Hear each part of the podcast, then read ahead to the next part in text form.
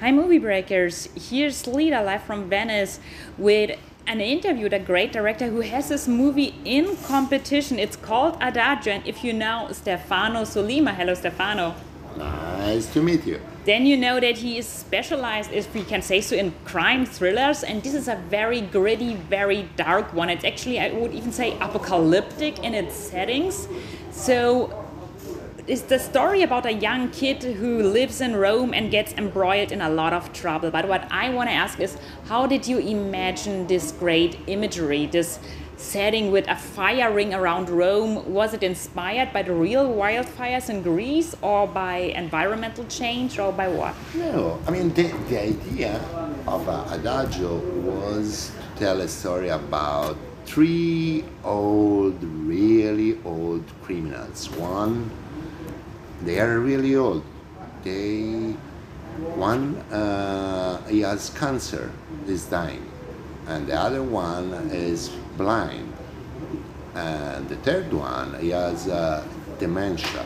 And the idea was to have these three old criminal legends at the end of their life, at the end of their story,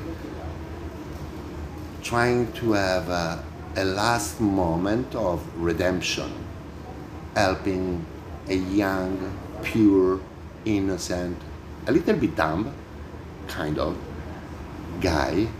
And we needed to have uh, and to give to the movie an apocalyptic look. The city is burning because that's a kind of funeral of the criminal era. And this night is the last night of our character.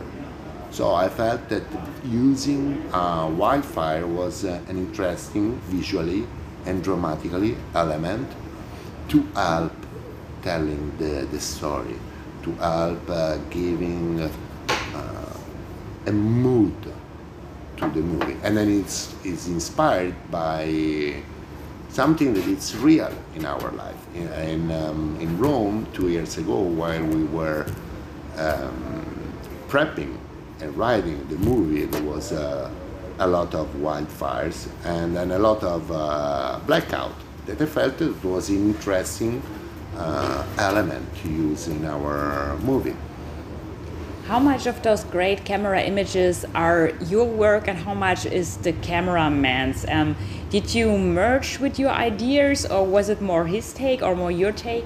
No, I think Paolo Carnera is, is an incredible uh, DP. Uh, we did together almost everything I did. So we are kind of uh, an old couple we we know each other a lot. So I, I think it's it's something that comes and we, we don't need to speak a lot. So is uh, is this was the visual idea of the movie from the beginning. It's written that way all your movies uh, on the surface feature on crime, but here this is also very much a family story, a story of fathers and sons. Um, where did that come from? I think I think of the use I make of the genre. I think I use the genre to. It's a smart way uh, using the genre to be politic but in, in the good sense of the word, meaning that you pay attention to the real world that surrounds you. Um, and I think that the genre, in this case the, the crime, helps you in make a movie that is uh, equally entertaining but also smart, that speaks about human being. So it's also what I noticed a man's world. We basically have we have one minor female character, but she also has very few very quite insignificant scenes. So basically all the main characters are male and nearly all the people we see in the main scenes are male. Why is that? I think that was uh, a coincidence. because the, the idea was to tell a story of three old criminals uh, that helps a kid. And then uh, I felt it was uh, biasing to have um, as a emotional core of the movie the father and son relation. That it's not. I haven't seen a lot of movies about it, and then it's something that is real in life. I have two kids, so it's originally in the treatment we had uh, Adriano Giannini wives, the cop. But then, if you want to tell the story of a relation between a father and son, it's like we decided to make him divorced because makes more stronger his character. So we took it out the female character, but just to be more precise in our storytelling. So now you have a man who is alone in dealing with two kids, and he is the bad guy in the movie. On the other hand, we needed to have a relation between Daytona, played by Toni Servillo, who was a kid Manuel, our main uh, character, and we wanted to have uh, another kind of father who is not, it's a father who doesn't love his son.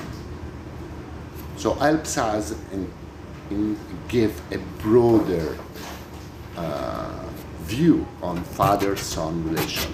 Each character in the movie is a father, or failed, or someone who doesn't lo- love his son. And Daytona, of course, Manuel is adopted.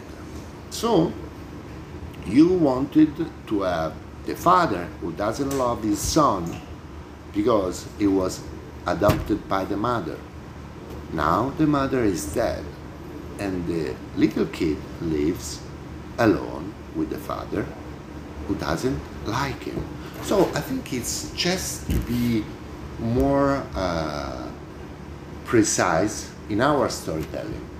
So I don't think it's like nowadays, after years and years, the Me Too. I mean, I think it, it's something that has to be kind of. We need to be vigilant. We need to be really uh, vigilant. But it's something that I. It's escontato. Granted. is- Granted. it's granted to me. So I don't feel guilty for taking out female character if I feel that they are not necessary for the story. I think it's more disrespectful if I put a female character just to have it. I have too much of a respect. Also, we critics so. notice. We notice if a female character is there just to be a token. Critics This know. makes me crazy because it's like it's like we discuss about something that for me and that's the reason why I made this movie for my two kids for them it's already granted they they don't understand why we are still speaking about it and this is true if I speak with my son two sons for them it's it's already like this it's kind of we are discussing about something that was but it's not Uh, what do you mean by the something? You mean like uh, the uh, emancipation movement that it's already no, granted? I mean to be Yeah, just lost you. to to be to feel uh, for uh, an artist to feel guilty if you don't have uh, represent. Uh, Oh, uh, yeah, yeah, yeah, yeah, no, I mean, it's kind of if I tell a story of uh, young kids, uh, you can argue why we don't uh, rep- uh, equally represent old people, and then you say, okay, yes, okay, we know. Yeah, yeah, no token characters. Move on because somehow I, I watch a lot of movies where I don't get why they trying to represent everything. They go so much off rail. in terms of uh, um, the story you are telling. Because then you become not precise. And in our story was just father and son. They are three criminals trying to help a kid. So we left just one really strong female character. And um, a minor but important plot point is also the political corruption that's just seething through the city. So the fire almost seems like also a metaphor for that. What's burning kind of in the system is burning literally. And um, yeah, do you think that it's kind of because of liberalism um, that it's just like we are going too far? Um, it's all going too much uh, liberal things that are happening, so that political people, yeah, they just don't have no values anymore. I think that that's exactly uh, what our story is about. If think all the relation you have between characters, aside two, are driven by money that's it. It's just money. Money and power. So you don't have anything else. Human relation, parental relation. You don't have anything. Everything is driven by the money. And the only character in our movie who is not driven by the money is Cammello. He doesn't care. He has a little bit of coin, a little bit of money, and gives to the guy. He doesn't care.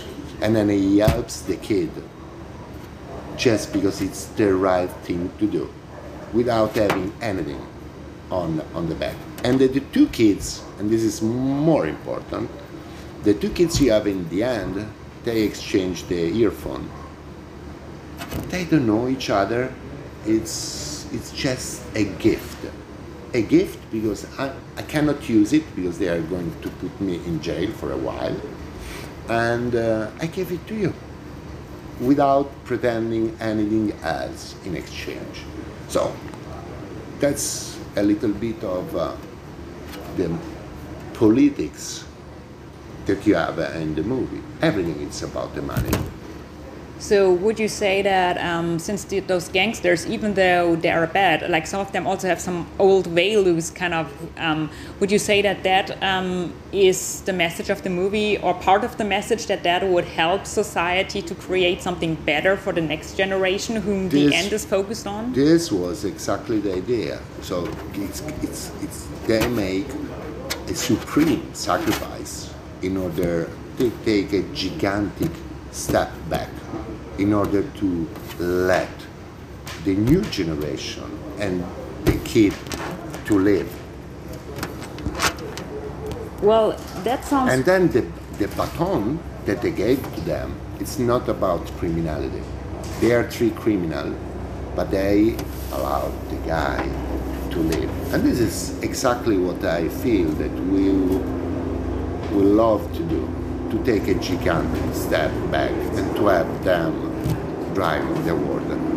Well, thank you very much. I get a lot of signals from the press people to wrap it up. So I thank um, Stefano Sollima. Adagio is running at the Venice Film Festival and it certainly will come to German cinemas as well. Um, we tell you more about it at Movie Break. So that was another interview. Thank you and goodbye. Goodbye.